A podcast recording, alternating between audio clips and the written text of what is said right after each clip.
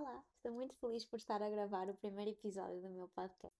Este podcast já tinha sido pensado há meses atrás e até teve data de lançamento para dia 30 de setembro de 2023. E eu hoje compreendo o porquê de não se ter concretizado. Eu, na altura, estava num processo de cura muito profunda em mim e não estava no lugar de vir partilhar o que quero vir partilhar hoje. E claro que daqui a cinco meses eu irei estar noutro lugar com outras coisas para partilhar. Não é isso que está em causa de que nunca estamos prontos, porque se formos a pensar assim, nada se fazia. Não é nesse sentido. É no sentido de que o que eu achava que eu gostava de partilhar na altura, eu ainda estava a vivê-lo, eu ainda estava a integrar, eu ainda não tinha sentido na minha vida os resultados do trabalho que eu estava a fazer em mim. E então eu lembro-me que me cheguei a inscrever num evento, um evento de desenvolvimento pessoal e era nos Estados Unidos. Eu iria fazer online, mas à hora a que estava a decorrer o evento era madrugada aqui, então eu estava a dormir e eu acordei nessa noite com febre. Então aquilo mexeu muito comigo energeticamente e eu nessa semana, que era a semana em que eu tinha planeado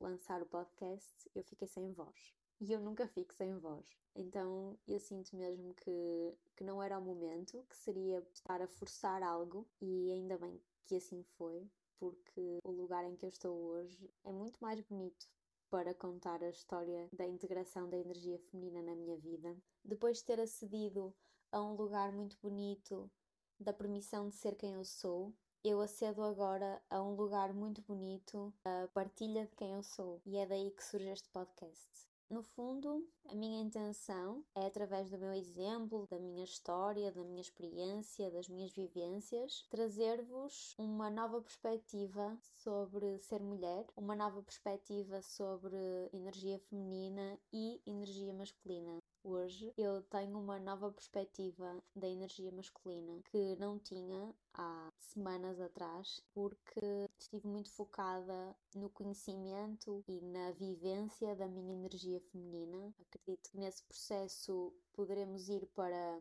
extremos e não é essa a ideia. A ideia é haver um equilíbrio entre ambas as energias em nós, que todos nós temos, tanto homens como mulheres. E eu hoje posso dizer que integrei a minha energia masculina. Não estaria aqui a fazer este podcast e se calhar daí não se ter realizado em setembro do ano passado porque nem a energia feminina tinha integrado, quanto mais a energia masculina. Aliás, eu tinha energias femininas e masculinas integradas em mim, mas não eram saudáveis, principalmente a masculina e baseada no que a sociedade nos transmite do que é a energia feminina e masculina. Hoje estou num lugar de maior autoralidade, se é que se pode dizer assim, do que é para mim a energia feminina e do que ela me trouxe e do que é para mim a energia masculina e que me está a trazer. E sem querer ser muito abstrata, no fundo quero dizer que este podcast surge para que eu possa expressar mais a minha voz e a minha verdade sobre os assuntos que eu